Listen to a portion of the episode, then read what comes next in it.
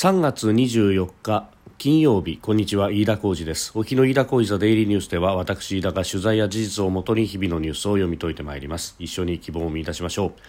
今日取り上げるニュースまずは総務省が今日発表した2月の消費者物価指数、えー、その速報値であります。変動の大きい生鮮品を除いた総合の数字が前年同月比3.1%のプラスとなりました、えー、伸び率は1年1ヶ月ぶりに鈍ったということであります。えー、それから TikTok についての規制ですけれどもこの TikTok の運営会社のトップ、えー、周樹氏氏があ公聴会にアメリカ連邦議会下院の公聴会に呼ばれました、まあ、そこで議会証言を行ったということであります、えー、さらにはアメリカの司法省がね、クレディ・スイスと UBS グループに関してロシアの制裁逃れをめぐって今調査をしているということが関係筋の話としてアメリカのブルームバーグが伝えております。まあ、折にこの金融不安の折にですね、まあ、こういったニュースが出てくるということが、えー、また不透明感を増すというところです。えー、収録しておりますのが3月24日日本時間の夕方5時半というところです。すでに東京の市場閉まっております。日経平均株価の終値は小幅続落でした。昨日と比べて34円36銭安。2万7385円25銭で取引を終えております。為替相場の円高ドル安の傾向を受けて海外の短期筋などが散発的な売りを行ったということでありました。午前中下げ幅160円を超えたんですけれどもその後は、えー、見直しが買いであるとか、まあ、配当取りの買いが目立ったということで、まあ、下げ幅を縮めていったということであります。さてまずはあ2月の消費者物価指数その速報値が出てきております。で、えー、この数字でですね、えー、総合の数字生鮮食品を除いたいわゆるコア指数というのが3.1%の上昇となっております。で一方で生鮮とエネルギーを除いた総合の数字というのはあ前年同月比3.5%上昇ということで、まあ、あのこれを見るとですね、うん、エネルギーの部分は剥落したけれどもそれ以外が上がっているというようなことにもなろうかというふうに思うところであります。で、まあ、あの電気代に関してはですね、えー、補正予算から、えーまあ、電気、それからガスや、えー、水道に関しても、えー、補助金が入れられているということで、まあ、それによって、えー、かなり抑制効果が出たということになっております。で、まあ、あのー、ね、え、東京特部の数字がすでに先行して出ておりましたけれども、まあ、それと、まあ、ほぼ同じような結果になったというところでありました。うん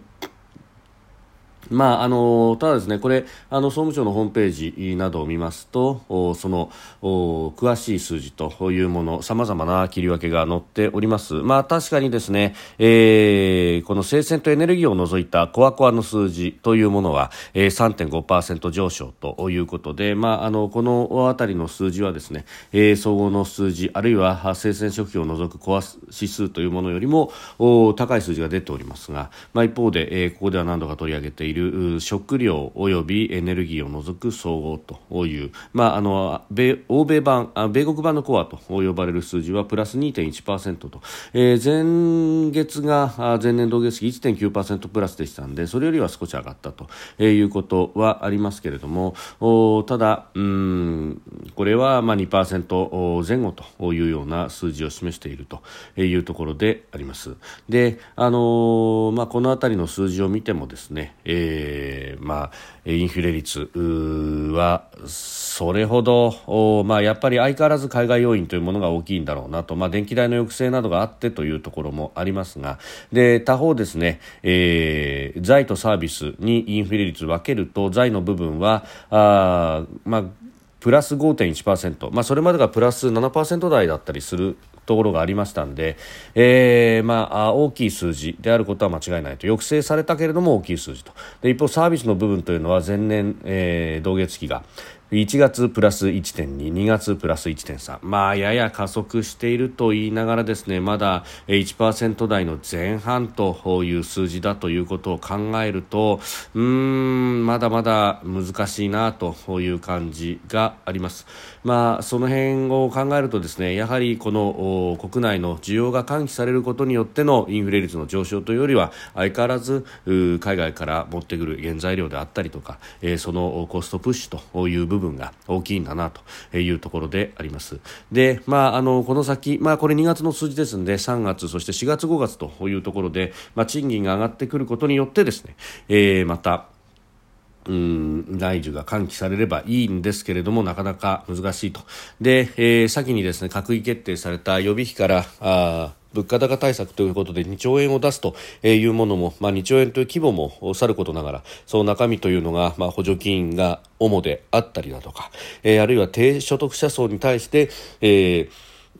お金を出すというところが低所得者層というと実は年金受給世帯というのが非常に多いということなので、えー、これは高齢者、まあ、どちらかというとですね、まあ、消費成功があまり高くないという人たち向けであるということで、まあ、選挙対策にはなれどもじゃあ景気対策の部分はどうかというと、え、力不足である上に狙いもちょっとずれているということが言えるんではないかと思います。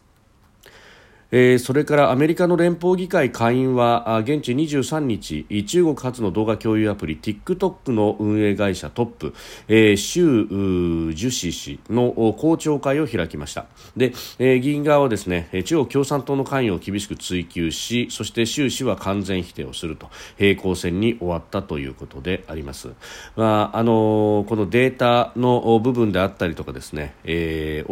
を中国政府に渡しているんではないないかと。いうところで、まあ、習氏はデータに中国政府がアクセスした証拠はないというような説明を繰り返したということであります。ただし、えー、中国は、うん、国家企業に対して情報収集への協力を求めることができると、まあ、協力と言いながらですね、まあ、これはあの強制力が非常に強いんじゃないかということを言われてますので、まあ、平時は確かにデータの関与というのがないとしても何かあった時にはですね全て出すことができるであるとか、まあ、それによってさまざまな、うん、工作が可能なんではないかということが、まあ、言われております。でアメリカのみならず、まあ、ヨーロッパの国々 EU なんかも、うん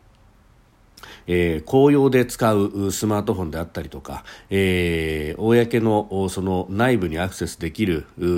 ような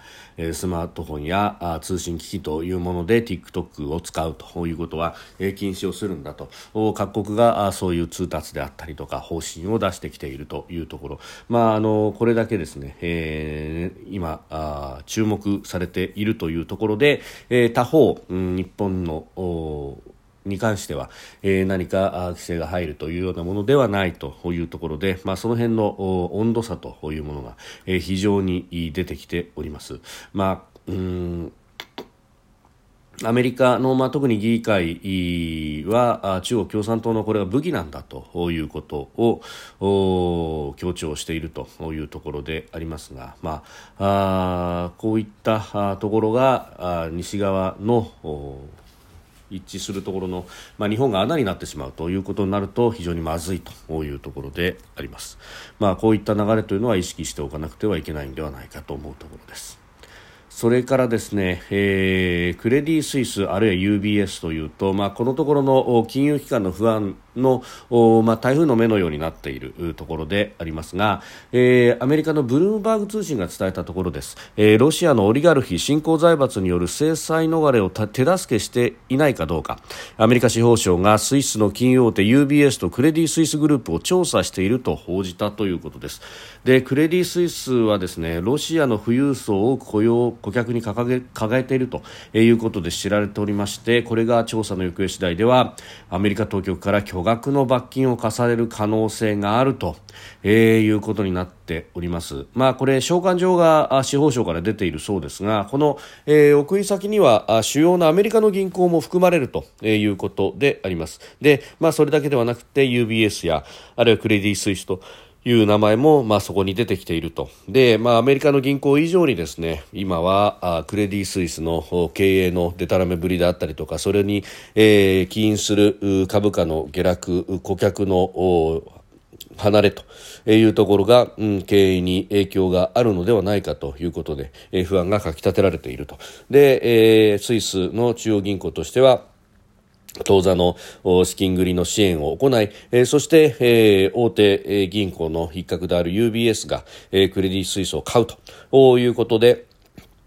えー、ここの決着を図ろうとしていた矢先であります。えー、ちなみにですね、ブルームバーグによれば、この召喚状が送られたのは買収で合意する前だったと、えー、いうことであります。で、アメリカは制裁違反に対しては非常に厳しい姿勢を取ると、えー、いうことで、まあ、あの、過去にもですね、えー、巨額の罰金を課した例もあると、うん、いうことであります、えーまあ、特にヨーロッパの銀行がこうしたリスクの高い取引と、えー、いうものをやっていることが多くこれに対してですね、えー、罰金が制裁金が課されるということが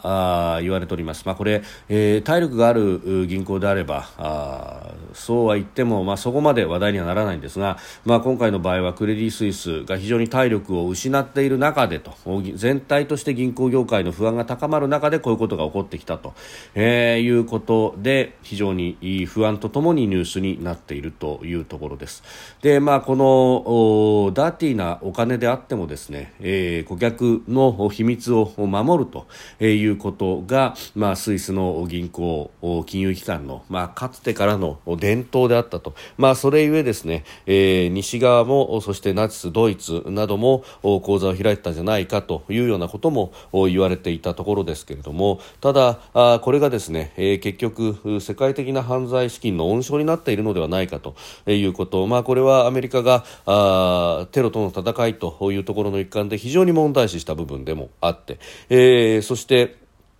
まあ、あの一定程度テロ等のテロ等の対策ということで顧客の秘密を協情的に守るのではなくきちっと管理をするんだということで、まあ、合意をしたということが、まあ、10年ほど前にあったわけであります。で、えー、それがですね、まあ、未だに大きくというか、うん、金融立国としての、まあ、屋台骨が揺らぐということにもなってきております。まあ、そうすると、まあ、そこのですね、えー、運用の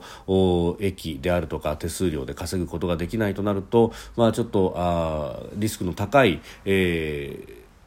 ファンドであるとかに、えー、手を出すということになって、まあ、あ先日のですね、えー、去年あったようなあ大きな損失が出るというような、えー、ことにもなってしまっていると、まあ、屋台骨が非常に揺らいでいるというのをまた象徴とさせるニュースですが、まあ、市場はこれにもまた、え、警戒心を強めているというところのようです。